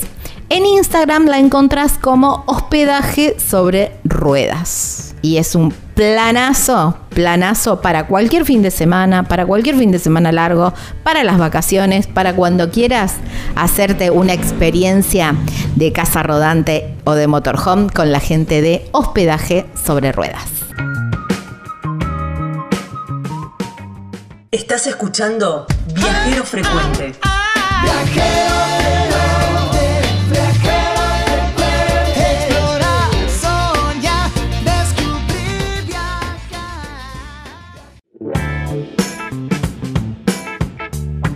Segunda parte de este bloque de viajeros, mm, que me encanta, siempre me encanta. Estamos hablando con Miguel Escolano, mochilero en ruta. Así lo encuentran en las redes sociales. ¿Y por qué fue la decisión de em, ir al sudeste asiático y no empezar a lo mejor con, viajes más cortos o, con, digamos, porque es un, es un viaje, digamos, de seis meses y al sudeste asiático? y, por qué no empezar a decir, bueno, voy probando por el mismo Europa o un poco más Oriente Medio, no sé, cruzar... Mm, bueno, yo ya, yo antes del viaje que te comento... No, no, no. A ver, ese, eh, antes del viaje ese yo había hecho viajes pequeños, como dices. A ver, había estado un mes en Filipinas, en el 2015, en el 2017 también había estado en Egipto, eh, que es una de mis expediciones ahora principales que hago. Eh, ahí había estado dos semanas, también en solitario, una semana semana por tierra. Eh, por Europa he viajado bastante también, estuve en, Budapest, en Hungría, eh, en diferentes zonas también del centro de, Europa y, que así que Sudáfrica, cuando viví el embarque eh, antes del viaje del sudeste asiático también estuve casi un mes viajando por el país por tierra, por Sudáfrica, en coche, yo solo y, y luego ya el viaje grande como tal que me cambió un poco la vida y la forma de, de pensar y de ver un poco la vida, eh, fue el viaje al sudeste asiático que te comento, pero antes en Italia también estuve dos semanas, eh, había estado mm, por diferentes zonas eh, antes de realizar este viaje grande. Pero me falta Sudamérica, que es donde tengo que ir. sí, tenés que venir, tenés que venir acá en Argentina, te estamos esperando con un asadazo, mira. Eh, vamos a, nosotros no comemos mucho pescado. Igual nosotros acá eh, estamos, yo estoy a orillas del río Paraná. Voy a hacerte los honores también con, un pescado de río. Cuando mm, hablabas de esto de, empezar a viajar, eh, a, viajar lento, ¿no? Pasa em, que cuando, cuando uno tiene como una fecha de regreso, es como que hay que hacer todo rápido y, hay que ir bien mm, tratando de, meter la mayor cantidad de experiencias en, el menor tiempo posible, ¿no? Es un poco eso. Eh, esto de no tener eh, viaje de fecha de regreso y mm, te, te, costó esto de, desacelerar y de decir, bueno, para a ver, tengo todo el tiempo del mundo, me puedo quedar o me puedo desviar de, mi itinerario original para ir a ver una comunidad o porque alguien te invitó o porque alguien te sugirió que vayas a tal o cual lugar y eso implica, no sé, desviarse 300 kilómetros del itinerario original. ¿Te costó mucho pues, esta transición? La, pues la verdad que al principio sí me costó. Es una buena pregunta la que me haces porque yo el, viaje este de seis meses, eh, yo lo empecé organizado. De hecho, se vinieron dos amigas mías del barco. Y yo empecé por Indonesia un poco como si hicieras un viaje de 20, 30 días organizado en plan. El primer día hacemos esto, el segundo hacemos esto. También venían ellas acompañándome. Hasta que ya terminé esa parte del viaje de Indonesia, me fui a Vietnam. En Vietnam al principio también porque venía otro, otro amigo mío. Y, luego ya dije, Miguel, relájate, porque es que al final cansa mucho viajar así y mentalmente es eh, súper cansino. Entonces ahí ya me quedé solo completamente y dije, déjate fluir y que, y que vayan pasando los días y, ya verás por dónde te va eh, llevando el camino. Entonces eh, esa transición al principio me costó, pero una vez que ya la conseguí, ahora mismo ya, por ejemplo, yo era un friki de organizar viajes, que los organicen los viajes en grupo, pero si estoy viajando solo, yo prefiero llegar a un sitio ya y fluir y a ver qué me depara ese destino que organizarlo todo de pe a pa, como se suele decir en España, eh, antes del viaje, ¿sabes? Por ejemplo, en, Turquía también estuve dos meses y medio viajando ya después de este viaje que te digo y ahí no iba con nada organizado y una de las experiencias más chulas que viví fue así de sorpresa porque eh, me alojó una chica, no sé si conoces Couchsurfing, por la gente que me escuche es una plataforma para que te aloja gente local viajeros y, la chica esta se casaba esa semana, la misma semana, y me dijo, Miguel, ¿tienes, ¿tienes algo que hacer? Y yo le dije, pues no. Y dice, pues si te quieres quedar a mi boda el sábado que viene, por mí genial. Entonces me quedé una semana con ella preparando la boda, fui a su boda, le hice de fotógrafo, o sea, fue una experiencia increíble que me salió así de la nada. Improvisación. Qué bueno, claro, eso es lo que tiene esto de viajar en slow, ¿no? De viajar despacio y a lo que el, tiempo o, las circunstancias em, ofrezcan. Y yo creo que también cuando uno viaja de esa manera, las oportunidades se abren porque uno se abre también a las oportunidades. Se pone como en receptivo, ¿no? A, esperar eh, unas otras, una sonrisa de alguien, a lo mejor que en un puesto o alguna otra cosa, y, o una charla, que a lo mejor si viajas un poco más rápido no te permitís esas cosas y te, y te vas perdiendo esas cosas también. Sí, sí, total. Como dices, yo al final intento mantener el mayor contacto eh, con gente local, ¿vale? Y como tú dices, a lo mejor en un viaje de 20 días, pues no te paras una tarde en un banco y te pones a charlar con una persona, un lugareño del país en cuestión. Entonces yo eso sí que lo hago y al final, pues esa charla te puede llevar a otro sitio, ese sitio te puede llevar a otro sitio y es como mayor contacto al final tienes con la gente del país. Y bueno, te podría contar esa, esa y muchas otras que hemos tenido. Por ejemplo, ahora viajando en la India con mi novia en febrero a principios de año, igual nos plantamos en otra boda. Eh, con, dos, con dos chicos de allí de la India, una pareja también. Ay, qué buena, qué buena experiencia. De todo. Qué buena experiencia, una boda India. No, qué increíble. Em, cuando vas eh, viajando, no con los grupos, cuando haces tus, tus, propios viajes, digamos, eh, ¿cómo, ¿Cómo es el traslado? ¿Vas haciendo dedo? ¿Vas eh, viajando en, en transporte local? Eh, bueno, eh, suelo viajar en transporte local bastante. Si, si están los países juntos, uso transporte local. Incluso también he viajado a dedo. El año pasado también tuve una experiencia de viajar a dedo bastante eh, guay y curiosa que, hice unos 500 kilómetros de Estambul a Sofía. Crucé esa frontera entre Turquía y Bulgaria y también fue una experiencia muy, muy guay. Y luego, si los países están separados, pues bueno, al final tienes que utilizar el avión, no te queda otra. Pero pero, si tengo tiempo, a dedo me encantó la experiencia y lo volvería a repetir. Ahí crucé en un camión, en un, en un tráiler, eh, la, frontera de noche y fue también una experiencia muy guay con el hombre que me, acogió.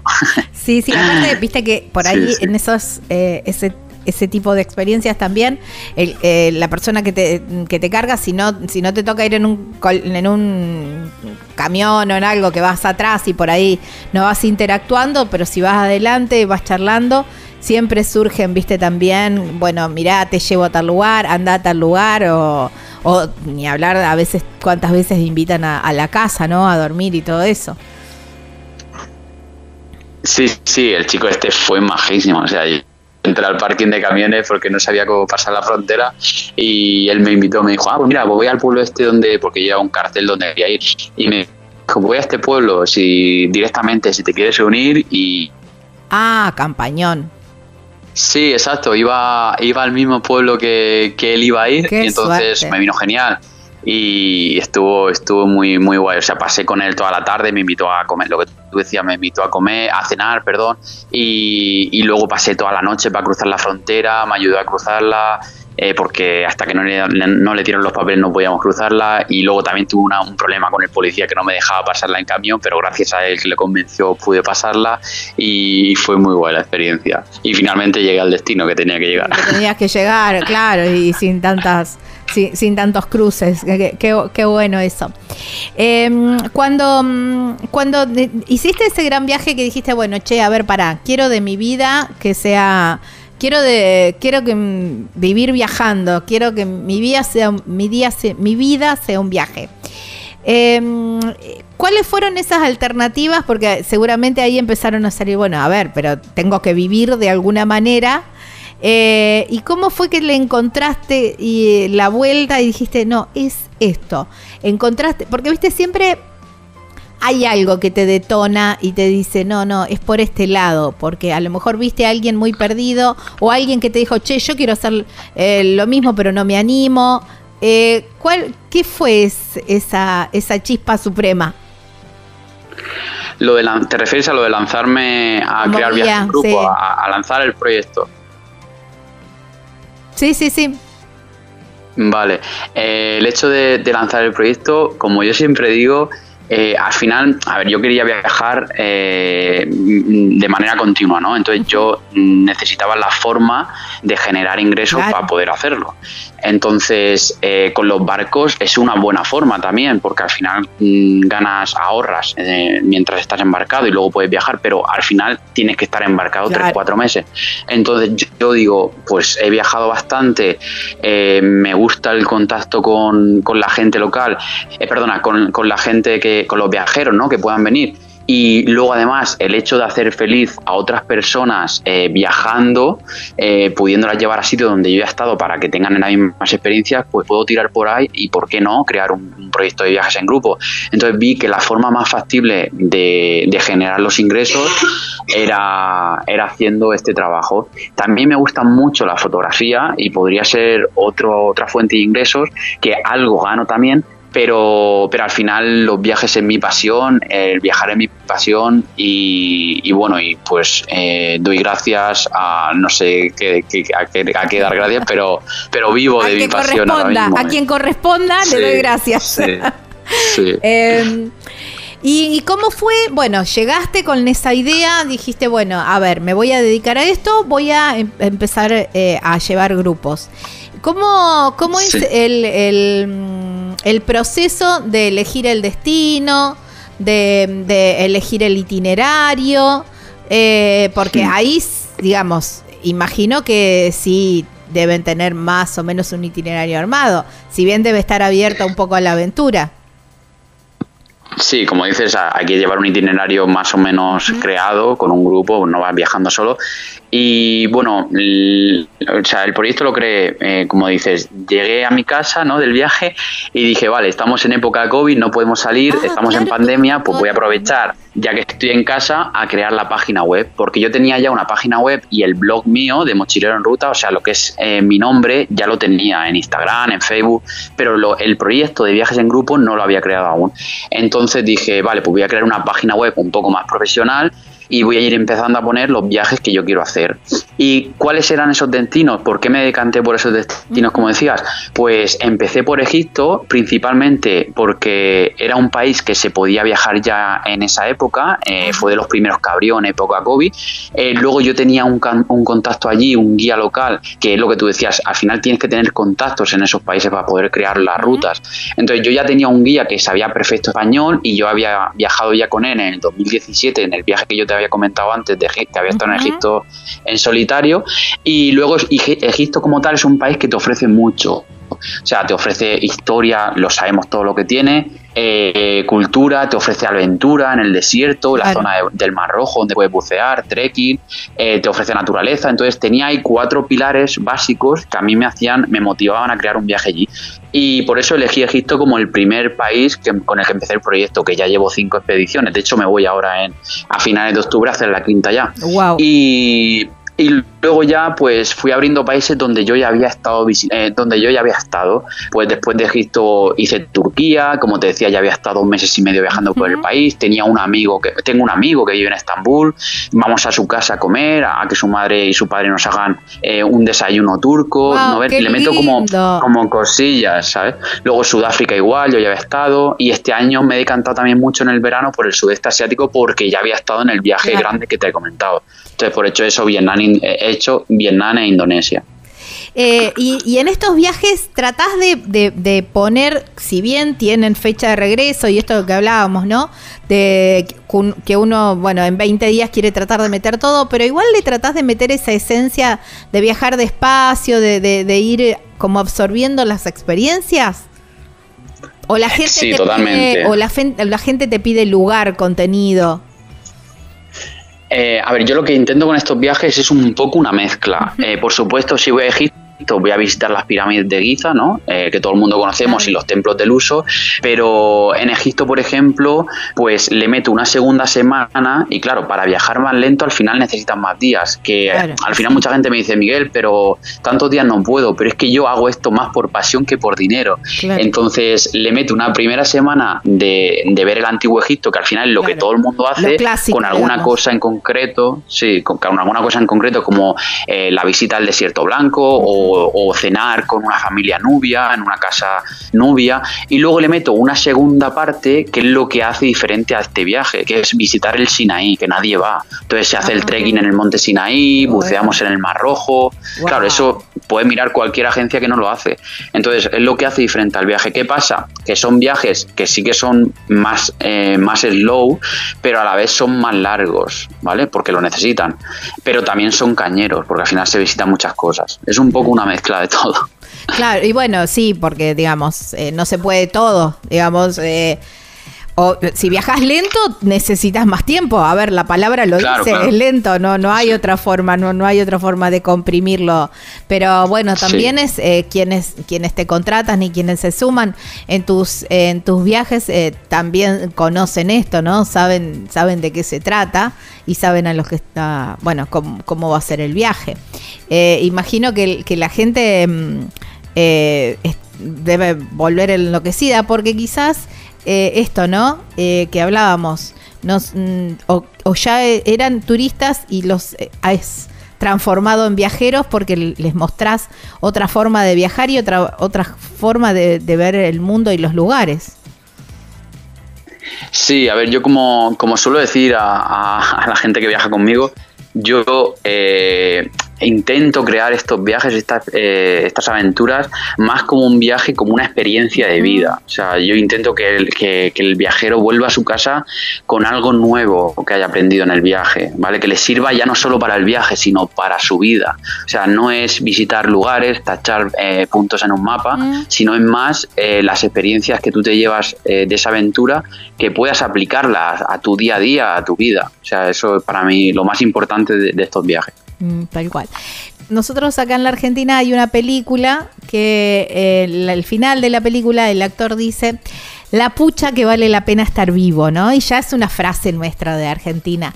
Eh, ese, quiero que vayas pensando ese momento, en ese momento que dijiste, wow, la pucha que vale la pena estar vivo.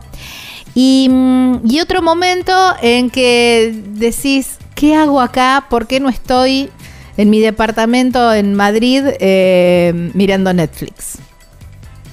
Elegí la. Empezá por la que quieras. Bueno. Vale, ¿qué hago acá? Porque, porque no estoy en Madrid. bueno, eso podría ser en algún momento así más complicado en un barco, con algún temporal que dice, madre mía, ¿quién me ha metido a mí a estar aquí? Sí, es verdad. Pero viajando, la verdad que viajando no he tenido nunca ningún problema, pero en algún temporal así en el mar, puedes decir, joder, ¿qué hago aquí? Que no estoy en mi casa en, un, en el sofá acostado. Es verdad, Eso es verdad. ahí te la debo, ¿eh? Te la debo. no quisiera estar ahí. sí, sí. Y la otra de por repítemela, ¿por, qué, ¿por qué vivo? ¿no? la pucha que vale la pena estar vivo. ¿Por qué merece uno estar vivo? Mm. Pues por viajar, o sea, por lo que hemos estado hablando, o sea, eh, es que merece la pena, yo por mí, vamos, eh, podría estar viajando eh, toda mi vida y, solo por viajar merece estar vivo porque te permite ser mejor persona, como yo digo, un viaje es el mayor proceso eh, de aprendizaje, cambio y, y, transformación continua a lo largo de tu vida. Esa es mi frase y por eso mismo merece estar vivo. Sí. ¡Wow! ¡Qué lindo! Eh, Miguel, agradecerte muchísimo, muchísimo por, tu tiempo, por tu buena onda, por tu experiencia. Y claro que cuando crucemos el charco te vamos a estar contactando porque quiero ser parte de tus viajes. Y por supuesto te invitamos a, Sudamérica, que incluyas en tu, venite, conocer Sudamérica, conocer Argentina. Y, y, después, bueno, incluí tus, tus viajes a Argentina, que tenemos un montón un montón para mostrar y para que puedas decir esa frase, la pucha que vale la pena estar vivo. Sí, ya lo sé, ya lo sé que Argentina la tengo muy pendiente y porque tenéis mucho, mucho para ver y la verdad que espero ir más pronto que tarde a, allí a vuestro país. Bueno, Un placer, la verdad que estar estos minutos con vosotros aquí. Bueno, te vamos a estar esperando. Abrazo enorme. Nada, igualmente Gaby, un placer, un abrazo grande. Bueno, hasta luego. Chau, chau. Wow, qué lindo, ¿eh? Estábamos hablando con Miguel Escolano. Él lo encuentran en las redes sociales Mochilero en Ruta. Ahí tiene publicado también todos estos viajes extraordinarios, los, los viajes que vienen también. Y los invito a que se sumen a su red social porque la verdad que es increíble y tiene unas fotos increíbles. Ya venimos para el final del programa. Vas a hacer un recorrido por la provincia de Misiones, pasás por Posadas, hermosa ciudad, y de paso vas y cruzás a Encarnación, allí en la República del Paraguay. Cruzás el puente y a 100 metros te encontrás con cataratas argentinas. ¿eh? Allí tienen neumáticos y electrónicas súper buen precio, pero además te asesoran divinamente, vas a ver que te van a evacuar absolutamente todas las preguntas que quieran hacer. Pero si no puedes viajar, bueno, hacen envíos a toda la Argentina y ya te paso el contacto, anda agarrando papel lápiz o, o abrí el teléfono y anota este contacto. Más 59 59 85 27 2222 Cataratas Argentinas, Neumáticos y Electrónica. Así los encontrás en Facebook, allí en Encarnación, República del Paraguay. Wow, qué lindo, ¿eh? Qué, cuántas aventuras, cuántas vivencias, ¿eh? Con Miguel, qué lindo. Bueno, gracias por haberse quedado allí hasta el final del programa. Gaby Jatón es mi nombre, Lucas Giombini es quien edita y será hasta la próxima semana en esta misma radio, en este mismo horario, para seguir hablando de lo que más nos gusta, los viajes. Chau, chau, buena semana.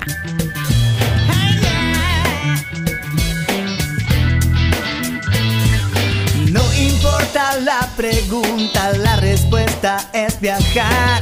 Deja que el mundo te sorprenda. Disfruta del camino, no hay prisa en llegar. Investiga en la naturaleza. Viajero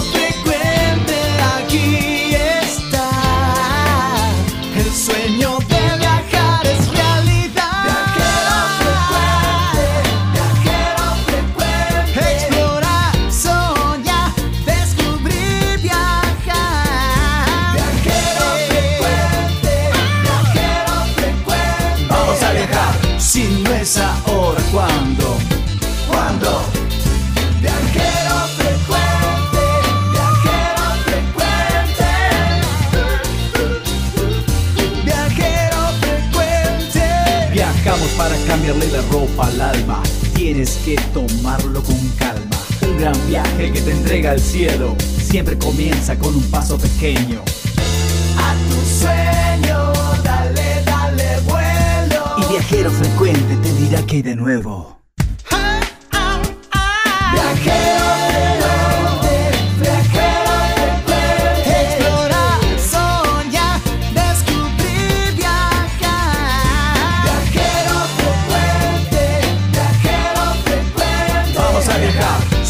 pensa ora quando, quando?